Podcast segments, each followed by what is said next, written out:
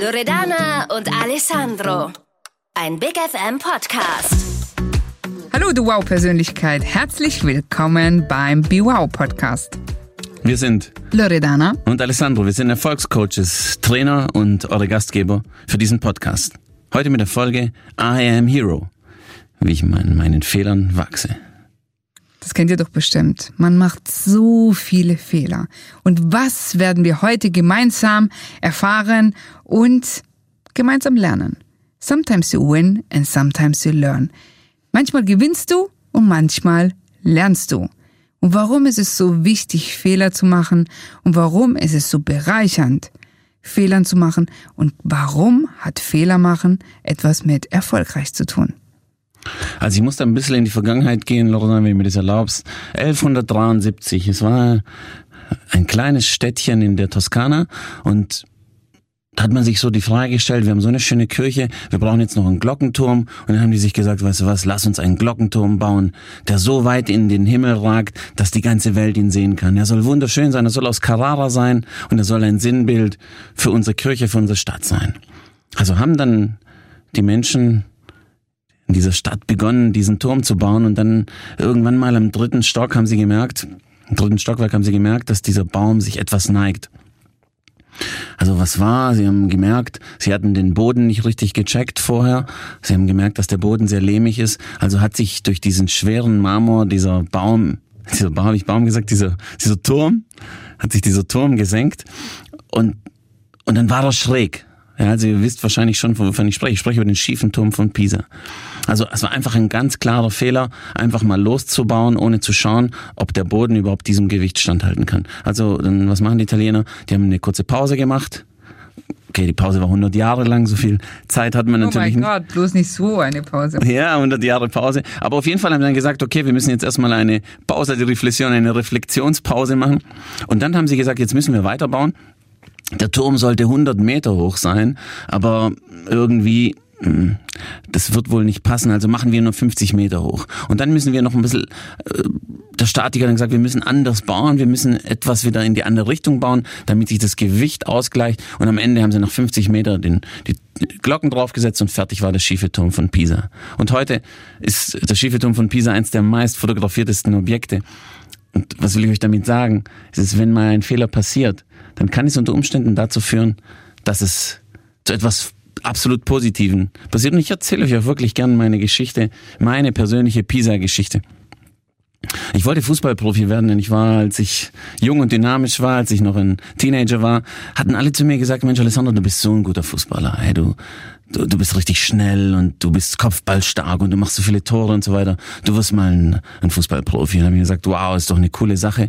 Und dann habe ich gesagt, okay, Schule ist sowieso nicht so mein Ding, habe meinen Schulranzen in die Ecke geschmissen und mich auf meine Fußballtasche konzentriert. So habe ich Fußball gespielt, leidenschaftlich. Ich habe viel trainiert. Ich habe mindestens vier, fünf Mal in der Woche auf dem Fußballplatz verbracht und bis ich eines Tages, war mein letztes Jugendturnier, da war ich 17, es war in Belgien, es war das Finale, habe ich mir mein Knie verdreht gehabt und das Kreuzband war kaputt und irgendwie war der Knorpel wohl auch kaputt. Es hat sehr wehgetan, es hat das Knie hat natürlich sehr wehgetan, aber was noch viel mehr wehgetan hat, war die Seele.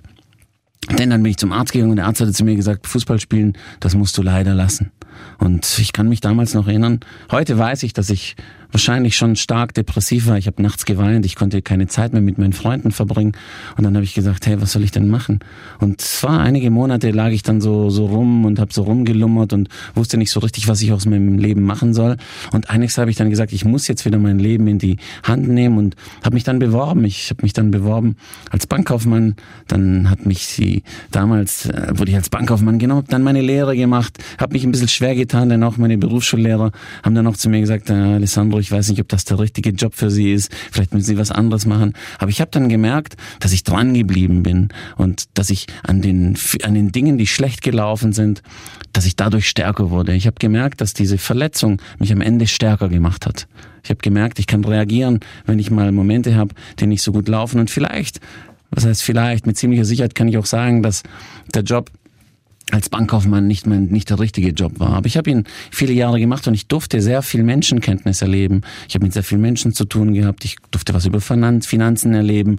Und es hat mich wirklich auch, was den Beruf angeht, sehr kompetent, was meine Sozialkompetenz angeht. Also der falsche Job hat mich am Ende geformt, dass ich dann tatsächlich besser werden konnte. Und dann wollte ich irgendwann mal ins große Weit hinaus. Ich habe mich zu einem, bei einem großen Konzern beworben und habe auch tatsächlich den Job bekommen. Und dann dachte ich mir, jetzt, Mensch, Alessandro, du hast wirklich geschafft, richtig gut. Aber ich habe sehr schnell feststellen dürfen, dass es dann ein anderer Wind weht, ne? von einer kleinen Bank zu einem, zu einem großen Konzern. Habe ich so das Gefühl gehabt, hey, ich habe wieder so, habe ich eine falsche Entscheidung getroffen. Ich bin jetzt in so einem großen Konzern und ich als kleines Licht habe doch gar nichts zu merken. So bin ich viele Jahre erstmal so unter dem Radar geflogen, wenn man so beschreiben kann. Also habe ich mir immer so gedacht, die anderen haben doch viel mehr drauf als ich. Also bin ich habe mich sehr ruhig verhalten, aber ich habe die anderen beobachtet, ich habe gesehen, wie dies die anderen machen. Ich habe gesehen, wie die anderen sich bewegen und ich habe auch sehr viel dazugelernt. Ich habe sehr viel, was internationales Business angeht. Ich weiß damals, dass es die falsche Entscheidung war dorthin zu gehen. Aber ich bin an dieser Entscheidung gewachsen, denn ich habe gemerkt gehabt, das wird mich irgendwann mal weiterbringen. Und als ich dann wirklich dann als Manager also vorgeschlagen wurde. Ich bin auf so eine Potenzialliste gekommen, wo es dann hieß, hey Mensch, Alessandro, wenn du so weitermachst, dann wirst du mal Manager. Und das war für mich der zweite große Traum, neben dem Fußballprofi zu werden, eine Führungskraft zu werden und wirklich als Führungskraft Karriere zu machen.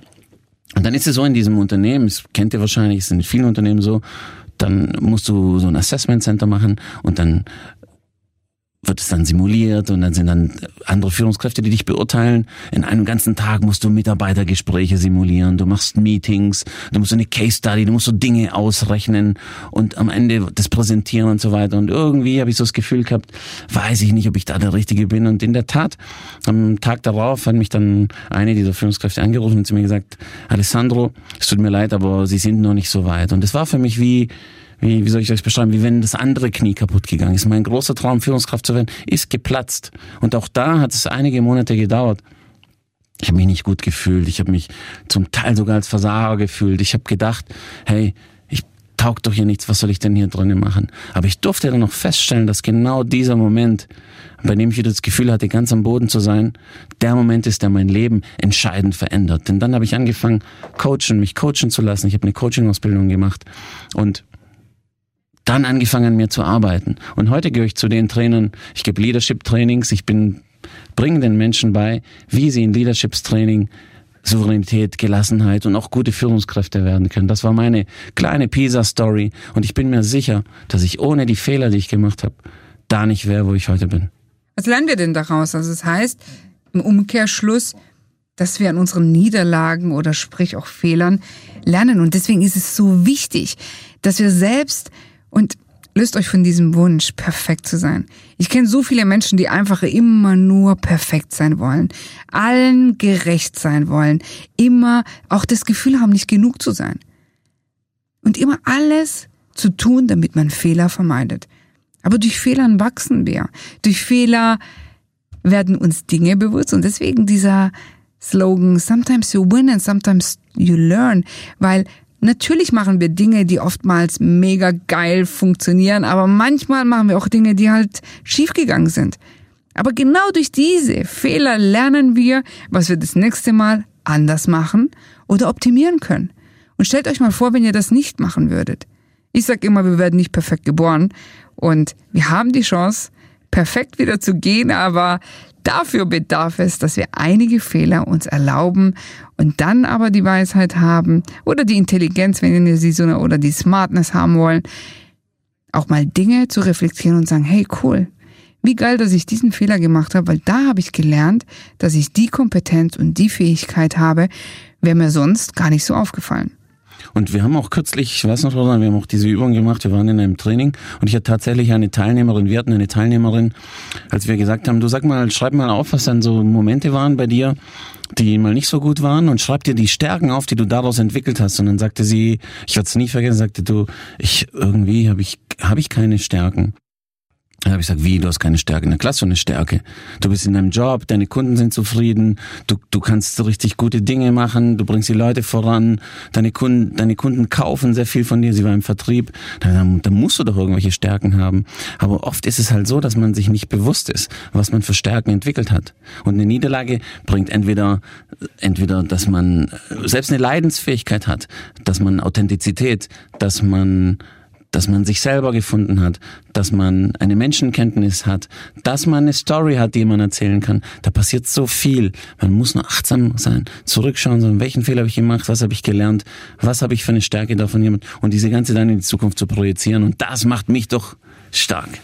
Deswegen laden wir dich dazu ein, mache Fehler, überdenk jedes Mal und frag dich, was habe ich daraus gelernt und was kann ich das nächste Mal besser oder anders machen. Schreib's dir auf, mach dir dadurch auch mal so eine Art, ja, deine Pisa-Story.